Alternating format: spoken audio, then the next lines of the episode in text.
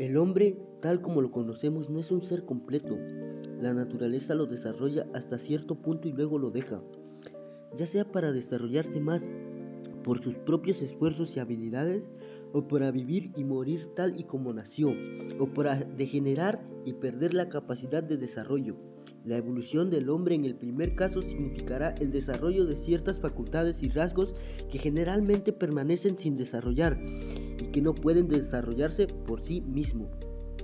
La experiencia y la observación muestran que este desarrollo solo es posible bajo ciertas condiciones específicas, a partir de esfuerzos de ciertas clases por parte del hombre mismo y con la suficiente ayuda de aquellos que comenzaron un trabajo similar y ya han alcanzado cierto grado de desarrollo después de estos, debemos comprender que en el camino del desarrollo del hombre debe convertirse en un ser diferente.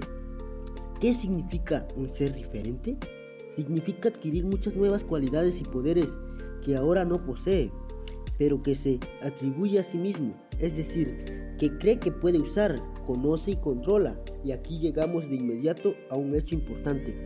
El hombre no se conoce a sí mismo, no conoce sus propias limitaciones y sus propias posibilidades, ni siquiera sabe hasta qué punto no se conoce a sí mismo. La más importante y engañosa de esas cualidades es la conciencia.